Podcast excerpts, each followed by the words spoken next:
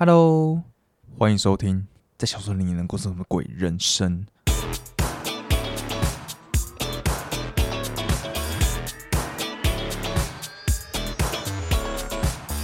啊，我是谁不重要，所以我们就赶快开始吧。我今天在看这本《莫斯科绅士》时，我忽然想到一个问题，就是我上一次跟小朋友互动，究竟是多久以前的事情了？啊，我就开始回想啊，我第一个想到的是，我国中的时候，有一次我们学校的地理老师带着他的小朋友来学校，啊，就放在办公室让他自己玩，然后我们一群人就跟地理老师还不错，就跑去办公室跟他小朋友玩。啊，为什么这个事件会让我这么印象深刻？会是我第一个想到关于跟小朋友互动的回忆呢？因为我记得那时候应该是四五个人吧，啊，反正大家就开始在跟这个小朋友玩，但是对方完全没有理他们。我们当下就以为这个小朋友是比较难亲近人的那一类型啊，但是很神奇的是，轮到我去跟他玩的时候，我也就只是跟他玩一个很简单的，用手把自己的脸藏起来，然后在打开的时候做一个鬼脸。对，很没有创意的一个小游戏，但不知道为什么那个小朋友就笑得很开心，而且还有一种不亦乐乎的感觉，想要我继续跟他玩。哦，我当下就觉得很有优越感，你知道吗？因为其他人都没有办法逗乐这个小孩，就只有我有办法成功的取悦他。啊，但我现在回想，说不定也有可能只是因为我扮的鬼脸比较丑，又或是我本人长得比较丑，所以才能逗乐这个小孩吧。啊，反正这就是我对于跟小朋友互动的回忆，我会第一个想到的。但是我马上又想说，这都已经国中了，总不可能这么久的时间都没有跟任何小朋友互动吧？于是我就很努力的回想这段期间究竟有什么时间点有在跟小朋友互动。结果我忽然想到啊，白痴哦，我不是前阵子才在诊所里面发药给一堆小朋友吗？那我是药师嘛。澳门诊所一天到晚都有一堆小朋友要来看病，然后我就觉得很奇怪，诶，对耶，为什么这么 fresh 的一个记忆，而且又接触这么多的小朋友，但是我第一个回想起来的却不是我在那边工作的回忆。啊，关于这一点，我们这集节目后面的内容也有做到讨论，所以我们就待会再继续讲。那我这边就简单分享一些我担任药师的时候对于小朋友的一些观察。小朋友大概长到十岁左右吧。就开始变成屁孩啊！不过我遇到的屁孩就只有男生而已，女生在这个年纪通常就是会比较尴尬这样子啊。那个男生的屁是真的，我就有遇过几个小男生，他们拿药的方式是说给我啦，然后就直接把药抢走。可能他们这个年纪会觉得这样子的行为很帅吧，会有种故意给大人难堪所带来的成就感吧啊。然后还有另外一个很有趣的现象，就是很多家长。他们都会要求小朋友要跟我们说谢谢。就我的观察，如果父母是在拿药的时候先主动跟我们说谢谢，接着再转头回去跟小朋友说：“哎，记得要说谢谢哦。”在这种情况下，小朋友要么眼神呆滞，什么都不说，要么就是用非常天真、活泼、可爱的方式跟我们说谢谢。啊，另外一种状况就是家长本身不说谢谢，而是只要求小朋友要跟我们说谢谢。很神奇的是，第二种状况的小朋友基本上都一定会说谢谢。他们说谢谢的比例比第一种的小朋友还要多很多，但他们的谢谢往往都是比较死气沉沉的，几乎不会看到像第一种那种活泼开朗的谢谢啊。我想这个观察应该也没什么好分析的，就是你想的那样，是一个蛮有趣的观察，但背后也透露着一些家庭教育下的悲哀吧。好，那我们就接着看这本《莫斯科绅士》。今天要讲什么故事？上一集讲到说，妮娜让伯爵知道，不要把眼界只放在上苍的生活，而是也要看看下舱的生活长什么样子。所以，为了循序渐进的教导伯爵，妮娜就决定从大都会饭店的最底层开始教导伯爵。他们来到了锅炉室，一股股的蒸汽从阀门中窜出，看着这日夜燃烧的火焰，伯爵心想。这里应该是整间饭店最适合销毁秘密与不当情书的地方哦。啊，这个秘密哦，现在大家的秘密，我想应该也都是用数位的方式保存吧。啊，这个秘密究竟是什么秘密呢？我想大家自己也心知肚明。啊，关于这个藏秘密的方法，我也是慢慢的摸索，慢慢的进化。那么首先先排除有些人是只看网络上的，不会把它下载到电脑里面。啊，这一派的想法就是说，他每次都想要看新的啦，不想要回去看旧的，所以也不会特地想要下载下来。那每次上网的时候，反正就开无痕模式，这样子就不会留下任何的足迹，是非常安全的做法。啊，我自己不是这一派的啦，我还是比较念旧一点。有一些那种品质太过优良的。你就会觉得这个不收藏起来真的愧对父母，它的价值就像是养一只陆龟一样，可以陪伴着你到你七八十岁这么久。所以我是一定会下载下来啊，但是下载下来就注定会有要如何保存，然后要如何隐藏的问题。啊，保存的方法呢，为了以防万一，就像是很多人买模型一样，同样的款式会一次买三组，一组是观赏用，一组是收藏用，一组是实际用途。啊，你不要问我实际用途到底是要拿来干嘛，问了你会怕。所以同理，这些我在网络上看到，然后想要收藏下来的影片，我也会分成三个不同的地方来收藏，以防哪一天某个地方忽然爆炸了，啊，就血本无归。第一个当然就是电脑本身嘛，啊，第二个就是云端空间，然后第三个，我曾经买了两个一 TB 的硬碟，然后就把这些贵重资料储存在里面。哎，不是只有我这样子吧？像我的另外一个朋友，也是一个五百 G 的硬碟，里面装了大概两百多 G 的影片。然后他那时候还很自豪的跟我说，他这个硬碟当时买了八百多块，但是他现在的价值绝对远大于八百多块。所以你就知道啊，明明现在电脑的容量越做越大，手机的容量也越做越大，而且云端空间又是好几 TB 那一种，存取资料又非常方便，那为什么这种传统外接式硬碟还要一直推陈出新？就是因为这世界上还是有它的忠实客群呐，至少如果以男生女生各占一半的比例来看，这世界上就有一半的人口会需要这个产品。它的地位就相当于那三个模型之中负责担当收藏用的那个模型，即使平常你用不到，而且要携带也很不方便，但是用到的那一天，你就会很庆幸它的存在。那我之前是买了两个嘛，而且我很庆幸我有买两个，因为其中一个居然故障了。毕竟外接硬碟它是机械性的东西嘛，对，有时候你不小心撞到，它就会没有办法读取里面的资料。那你说要把这个东西拿去给别人修吗？呃，我觉得要修当然也是可以，但我自己拉不下那个脸。我光是想到，当我要去收回这个外接硬碟时，他为了表示他的尊重以及专业，会特别小心他的言行举止，还有他的眼神会透露出一股，呃，我虽然看到里面的东西，但你放心。这边是一个很专业的地方，我绝对不会给你难堪。我光是想到这个画面，我就觉得受不了啊！你越不想给我难堪，就会让我越难堪呐。所以我当时也是考虑到这件事，因为我的齿力不够强，没有办法把这个外接硬碟送修，把它救回来，那就干脆把这个用来备用的外接硬碟再帮它加一个备用，所以就买了两个外接硬碟。哦，所以说这个保存的方式可以说是做到面面俱全了吧？啊，再来。隐蔽性毕竟是秘密嘛，那就一定要好好的隐藏起来，不能被别人发现。啊，这个如何隐蔽的方法，我也是试错了好几次之后，才找到了一个我目前觉得最佳解。啊，一开始真的没想那么多，就想说新资料夹里面再创一个新资料夹，然后再创一个新资料夹，再创一个新资料夹，这样就可以把它藏到很深。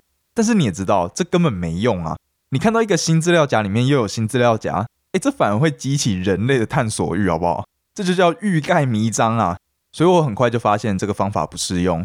那接着想到的方法就是把它藏到垃圾桶里面，就很直观的想法嘛。到底有谁没事会去看你的垃圾桶啊？但是用过这种方法的人都一定知道，这个垃圾桶就是有一天会被清空，后果不堪设想。所以经历一次大灾难之后，我就放弃这个做法。那现在我认为普遍可行的方法也是有三种。第一种就是。电脑里面的资料夹都可以设成隐藏模式，啊，只要是对电脑不熟的人，他就不知道要怎么开启这个隐藏资料夹。那第二个就是把一个资料夹设得非常有学术意义，可能叫做各类药物对于第二型糖尿病的影响与比较，或是叫做 Q 三纳斯达克成分股分析，反正就是类似这种要把名字取得非常正式，让别人连想看的欲望都没有。那最好的方法就是设一个资料夹。然后里面又有好几个资料夹，都是在探讨这种没有人想去知道的东西啊。更保险的做法就是你接着在资料夹里面创立编号为零到九的资料夹，然后就在各自的资料夹里面依序创立从零到九的资料夹，反正就是模拟那个按密码的状况啦。哎，你想想看，你只要创立六组这样子的资料夹，就是设立一个六位数密码，这样就有一百万种可能呢。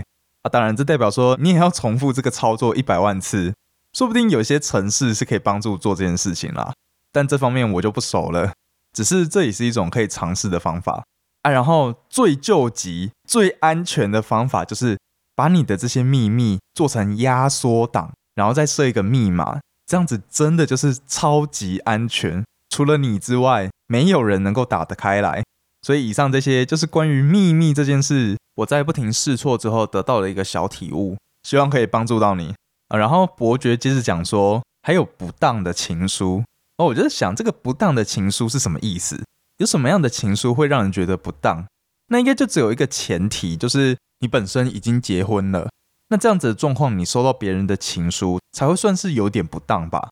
哎，如果你只是说现在有女朋友、男朋友，那这个情书其实也没什么好不当的，因为你这个商品就是还没有被卖出嘛，他们有一个法定程序的认证，说哦，你就是属于谁的，因此谁都有来下标你这个商品的权利。所以这种男女朋友的状况，我就不会觉得别人送你的情书会有什么不当的啊。不过我回想我这辈子收过的情书，最让我傻眼的一个就是。用作文纸写的情书，哎，我都不知道这到底是在恶搞还是真的哎。因为我收到这个情书，刚好也是在国小毕业的当天。就你知道，在毕业当天送情书是天经地义、合情合理的吧？然后送我这个情书的女生，她也是当面送给我的，然后送完之后就立刻跑走，所以这看起来也不像是演出来的啊。但是写在作文纸上到底是什么意思？我真的是不懂哎。所以，或许除了送给一位已婚夫妻之外，这种写在作文纸上的情书也是一种不当情书吧？而且应该不是不当情书了，应该是不能当情书吧？如果你是缺钱买一张一般的卡片，你甚至可以跑来跟我说：“哎，不好意思，因为我想写情书给你，但是我缺钱买卡片，可以请你赞助我一点钱，让我能够买一张好一点的卡片写情书给你吗？”我还宁可你跑来跟我要这个钱，然后回去好好的写这份情书，就连这样都比写在作文纸上面强一百倍啊，同学！啊，反正妮娜她这时候也想到了跟伯爵一样的问题，就是这里很适合拿来烧不当的情书。啊，你也知道，小女生就是最喜欢这种爱情话题了，所以她就问伯爵说：“你有收过不当情书吗？”啊，很显然的，伯爵非常意气风发的回答说：“当然有。”哦，果然他会为这种无聊的事情感到骄傲啊！不过关于这个不当情书的话题就没有继续了。嗯，其实我还蛮好奇的，就是伯爵对于不当情书的定义到底是什么啊？但是作者也没讲，所以我们就接着看。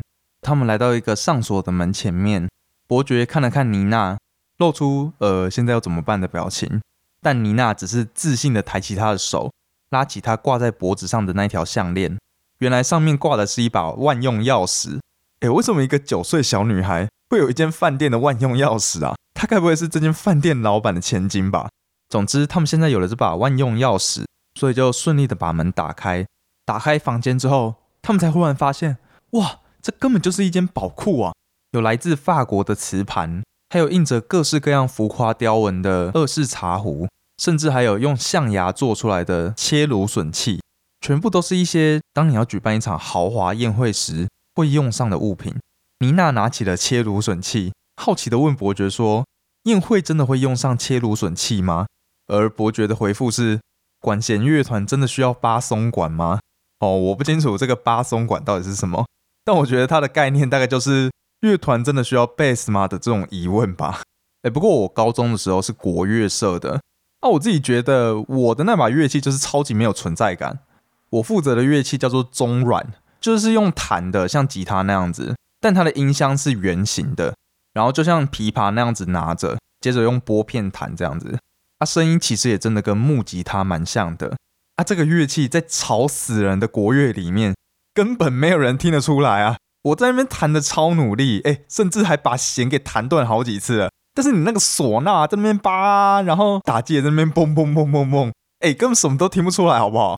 这个也是我高中三年。一直没有办法说出口的痛，真的是超没有存在感。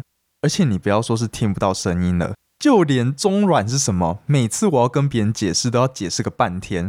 哎，如果我是什么二胡，或是古筝，或是唢呐，那根本也不用解释嘛，你一讲出来，大家就知道那是什么。但是中阮呢？中阮谁知道啊？谁管他啊？所以如果伯爵说切芦笋器就像是管弦乐团里面的八松管，这边可以再补上一个，就是国乐里面的中阮。也还意外的跟八松管押韵呢啊！不过讲是这样讲，但我其实真的非常喜欢中阮这个乐器，这种感觉应该也跟贝斯很像吧？就是一个乐团的贝斯究竟弹的好不好，往往都是自己本身就有在弹贝斯的，才有办法听得出来。而国乐里面的中阮也是类似，只有本身也是弹中阮的，你才能够去分辨说这个乐团里面的中阮表现的好不好。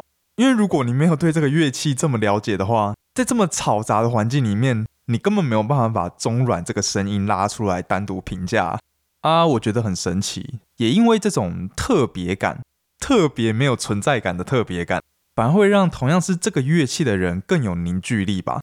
像我们同样弹中阮的，也都会自己去找独奏曲来练，可能是想借此证明说这个乐器也是有可取之处吧。很酷哦，就是因为大部分的人都不懂，才会更显得。我们这群少部分懂这个乐器的人有多么的独特，啊，也因为这份独特感，让我们在这个乐器上的归属感更加强烈啊。其实简单来说，就是被套牢了啦。如果可以的话，我当然也想换成古筝啊，整个乐团就你一台耶，而且还是在 C 位，超级帅的啊。但都已经花那么多时间去学中阮了，终究没有办法说放就放，直接跳去学古筝，这个沉没成本真的是很可怕。好，那个陈年往事了。我们继续回到故事里面。妮娜在这个房间里面看到各种闪亮亮的餐具，就非常好奇的四处走走看看。相比之下，伯爵则是驻足在原地，陷入了思考。他心想，自己曾经用过这些器具多少次啊？这些碗盘啦、茶壶啦、餐具啦，究竟曾经为他提供多少次的服务呢？在俄罗斯的全盛时期，到处都有人在举办私人餐会。而这些上流人士，如果在酒后说出自己的内心话，那么有谁会破产？还有谁要结婚？以及未来国家会跟谁打仗？这些秘密，我想这些餐具们应该都了若指掌吧。哇，伯爵在这时候展现出他的文学气息，这种将物品拟人化的应用，在文学作品上真的是很常会看到。像是在科幻小说里面，很常会看到的一个设定，就是能够看到过去的人，他们碰到了某个物品。他们就能看到这个物品过去看到的东西嘛？啊，然后同样的拟人法，刚好最近在听那个蒋勋的 podcast，他在讲《红楼梦》，反正就是红学啦。然后我听完第一集还第二集的时候，才知道说，《红楼梦》之所以又会叫石头记，是因为贾宝玉原本是一颗石头，然后他也是石头的时候爱上了一株草，而那株草就是后来的林黛玉啊。反正他们就是一个没有生命的东西，透过修炼。他之后也可以转世成为人类，所以就这个观念下，万物皆有灵，万物皆有生命。而这个伯爵得出的体悟，虽然没有像《红楼梦》的故事这么浪漫，但其实，在看到这些餐具的当下，能想到这种东西的，我看这个伯爵的文学底子应该也是非常的深厚吧。我自己就从来没有这种体悟过，我就觉得物品就是物品。真的好像从来没有对一个物品有那种把它当做一个活生生的东西来看待的这种情怀。好，那我们就接着看伯爵的思绪，接着回到了现实。他马上想到一个问题，就是布尔什维克党一定早就发现这些宝藏了，但是为什么没有把他们收走呢？就像我们前面讲的，伯爵他新房间里面的那些东西都已经成为人民的财产。那按照这个逻辑来看。这些宝藏不是也应该变成人民的财产吗？而听到伯爵的问题，妮娜则用她逻辑清晰的童言童语回答道：“也许是因为这里还用得到啊，很酷哦。什么叫做逻辑清晰的童言童语？这两个东西是可以同时并行的吗？”但是听了妮娜这个回答之后，我忽然意识到，这个逻辑清晰跟我们印象中的那种逻辑清晰应该不太一样，而是说小朋友他们常常会因为他们的童心。能够看到很多明明答案就摆在眼前，但我们却不会去想到的答案，因为这个答案太过简单、太过明显了。像是妮娜的这个回答：为什么共产党他们没有把这些东西收走呢？啊，不是很简单，就只是因为这里还用得到吗？啊，难道还有其他的理由吗？就是他们看到的东西是如此的简单，但又往往会是我们成年人没有办法看到的。你看，牵涉到苏联共产党，那我们就会很直觉的把这件事想得非常复杂。诶，该不会是苏联政府有他们的考量？又或者是这间饭店运用某种手段把这些东西藏起来？但是这样子的风险也太大了吧？有必要这样子吗？啊，万一之后被找到怎么办？这间饭店会不会因此被抄掉呢？就是我们长大之后经历以及看过的东西太多，反而会导致我们的思绪太跳，会很自然而然的去思考说问题的背后有没有其他的问题啊？这个背后的问题的背后又会不会有其他的问题？但有些事就是你这样子想了一圈，但其实真正的答案就是它表面的那个答案，也就是妮娜讲的啊，就只是因为这边还用得到啊啊，如果这边还用得到，他们干嘛收走？所以伯爵听到妮娜的回答，也惊讶的想说，诶，对吼，尽管布尔什维克党他们代表是无产阶级，他们在对抗特权的战争中获得了胜利，但他们终究还是要庆祝吧。虽然可能不会像罗曼诺夫王朝那样子的平凡，但是总会有需要庆祝的时候。啊，这时候他们当然也会需要一个切芦笋器来为自己切几根芦笋吧。想到这里，伯爵不禁叹了一口气，说：“奢华真的是顽强不屈的力量啊。”原来答案就是这么简单。一个指控上位者奢华无度、过度铺张的人，当这些人把上位者拉下来之后，自己变成了上位者，往往也会变得奢华无度、铺张浪费啊！历史不就是一直重复这样子的循环吗？所以这些奢华的餐具又有什么必要把它们销毁呢？只要把它们藏得好好的，然后我们自己的奢华聚会也不要被其他人知道，这样子不是很好吗？你看这个小女孩无心的一句话，居然就点醒了伯爵关于人类最原始的劣根性。不要以为一个宣称自己是站在人民这一方的政党，他们就真的不会做出对不起人民的事情。他们终究是人，终究还是会有欲望，终究会有该庆祝的宴会啊！但是这件事情我们知道了能干嘛？你也不能干嘛。所以伯爵他也只能为这样子的现况叹一口气。啊，这个我就不多讲了。这个政治的问题就是大家有自己的看法啦。那伯爵在这边提出了一个反思，或许我们也能够用伯爵得到的体悟来看待我们现实中的政治议题。好，那我们就接着往下看。接下来的几天，妮娜一直不停的带着伯爵去探索下舱的世界。他们还是做了那个大家都想过要做，但是又知道这样子很不妥的行为，就是闯入别人的房间。但是他们闯进去不是为了要偷东西，也不是为了要偷窥哦，而是为了房间里面的景观。像是如果你想要看看广场上的阅兵仪式，那最好待在三二二号房。那如果你想要对着过往的行人丢雪球，那最好到四零五号房。诶，不过再怎么说，丢雪球应该也是外面的人丢进来吧？你里面哪来的雪球让你丢啊？然后就连打开窗户，只能看到巷子对面的房子的二四四号房。也有它的可观之处，因为在这边，你只要手伸的够长，偶尔就能够接到从一楼摊贩往上丢的苹果哦。哦，这个水果摊的老板丢这个苹果是真的丢很高，居然丢到了两层楼高。哎，不知道为什么，这让我想到我国小跟一群狐群狗党做了一个超级白目恶作剧，就是我们居然有拿过柿子从我们教室的窗户往楼下经过的学生砸，这个十分不可取的行为。啊，小学生嘛，就是从众，然后觉得这样子的行为很酷，就一群小屁孩，反正不要做这样子的行为。他如果真的接到了老板往上抛的苹果，我还蛮好奇的，就是你会还他，还是会当场吃掉？不考虑任何经济状况啦，你没有真的很迫切需要这颗苹果啊，还给他是为了展现你人格光明磊落吗？但是吃掉又可以展现你这个人幽默风趣，有一种风流倜傥的感觉。这个形象我觉得也很有魅力，那我想可能就是把这两者合而为一吧，这样就可以做到既风流倜傥又能够光明磊落。就是把苹果咬了一口之后再丢回去还给他，这样子他就变成 Apple 喽。好，很烂的梗，而且这样好像更欠打。不过我觉得像这种恶作剧，就是属于那种可以增加生活情调的小恶作剧啦，跟那个拿柿子丢别人这件事是截然不同的。丢别人是绝对不可以，这绝对不是什么小恶作剧，但如果只是把别人随手往上抛的苹果吃掉，啊，又或是你咬了一口还给对方，这个我是觉得应该还好啦。啊，但是如果对方真的很生气，还是要道歉哦，最好要直接把那个苹果买下来。啊，如果对方也能够理解你的幽默，不跟你计较的话，我觉得这样子的世界是会比较可爱、比较有趣的，有点像是 YouTube 上面很流行的对路人做一些小恶作剧吧。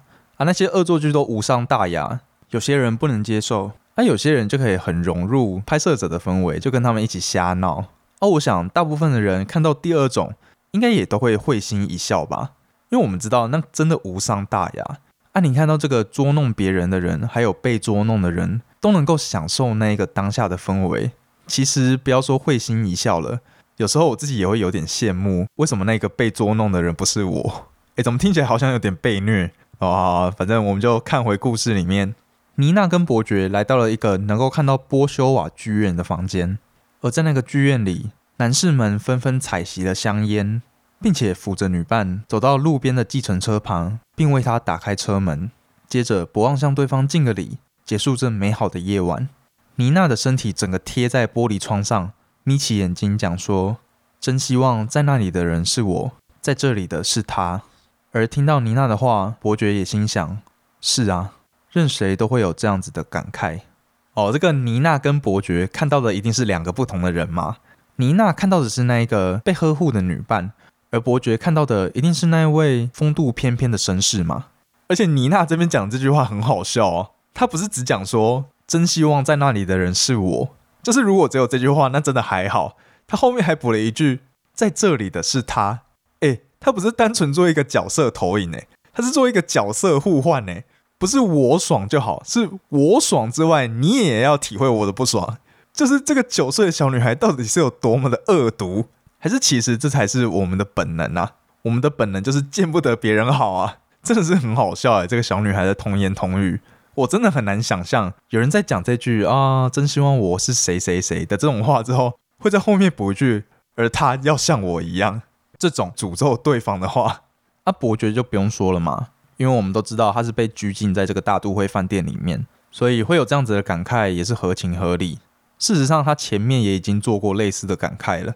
啊，这位妮娜，我想她之所以也会做出这样子的感慨，应该也不单单只是因为她很羡慕那个女性吧？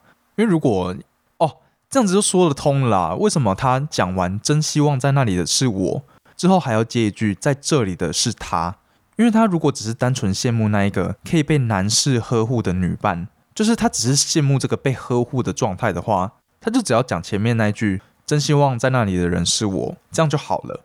而他后面之所以还要再补上那一句“在这里的人是他”，就代表他现在在大都会饭店的状况，可能也是跟伯爵类似吧。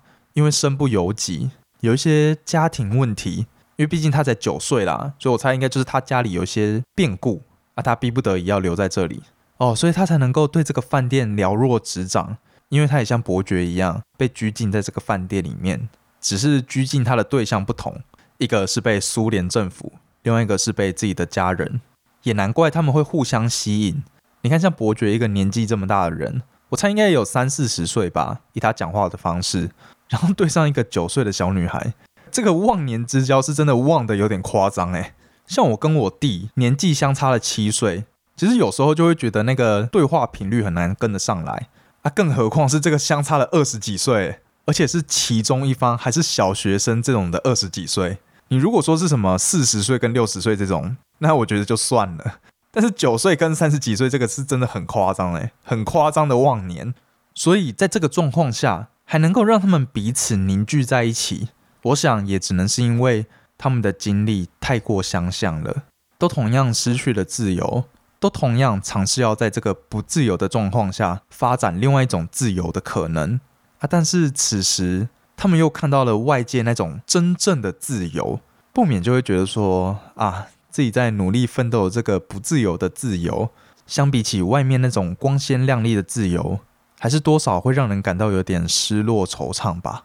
这种感觉就真的很像是我们在用社群软体的经验吧。我们自己明明也知道我们的生活过得不差，有吃有玩，诶，跟朋友有时候也会见面。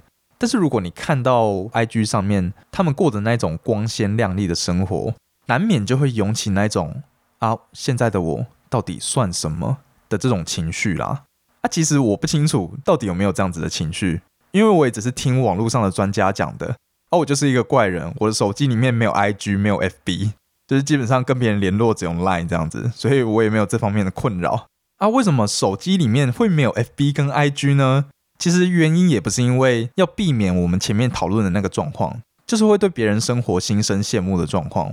我之前有在用 IG 跟 FB 的时候，其实也还好，不太会有这种心态。会删掉的原因，纯粹只是觉得时间不够用而已，就是没时间经营啦。别说经营了，我觉得连看都懒得看，所以就算了，那干脆删掉，用不到。你也知道的，我就是一个喜欢丢东丢西的人，有东西放在那边却没有用处，我就干脆会直接把它丢掉。所以这个 IG、FB 啦，我用不到，就直接果断删掉了。啊，最近我还删了另外一个东西，叫做 YouTube。因为我发现那个 YouTube Shorts 啊，真的是会浪费我太多时间了。哎，那真的很可怕哎，是一个沉默螺旋。哦，虽然我知道沉默螺旋不是这个意思，但是我的沉默螺旋不是那个沉默螺旋，我的沉默螺旋是指 think 的那个沉默，就是沉下去的意思。啊，那个大家熟知的沉默螺旋是 silent 那个沉默啦。啊，不重要，无所谓，反正就是我不想要继续沉沦啦，因为真的是浪费太多时间了。哇，那个 short 真的不是什么十二十分钟会结束的，常常是一两个小时就不见了，超可怕。所以我就啊算了，果断把 YouTube 删了当然我是比较极端的类型啊，你也可以觉得我很怪没关系啊，反正这就是我自己的决定啊。啊，删掉这些东西之后，我也不觉得生活变得哪里不便利，而反而多出很多时间可以做我想做的事，所以我自己是没有感到任何后悔啦。啊，这个把 IG 还有 FB 删除的状态也已经持续两年了吧。然后那个 YouTube 删掉也已经持续大概三个月了，就一切相安无事，没有任何的痛苦期，没有任何戒断症状。对，分享给也有想要删除这些数位毒品，但是迟迟没有办法下手的你，给你参考看看。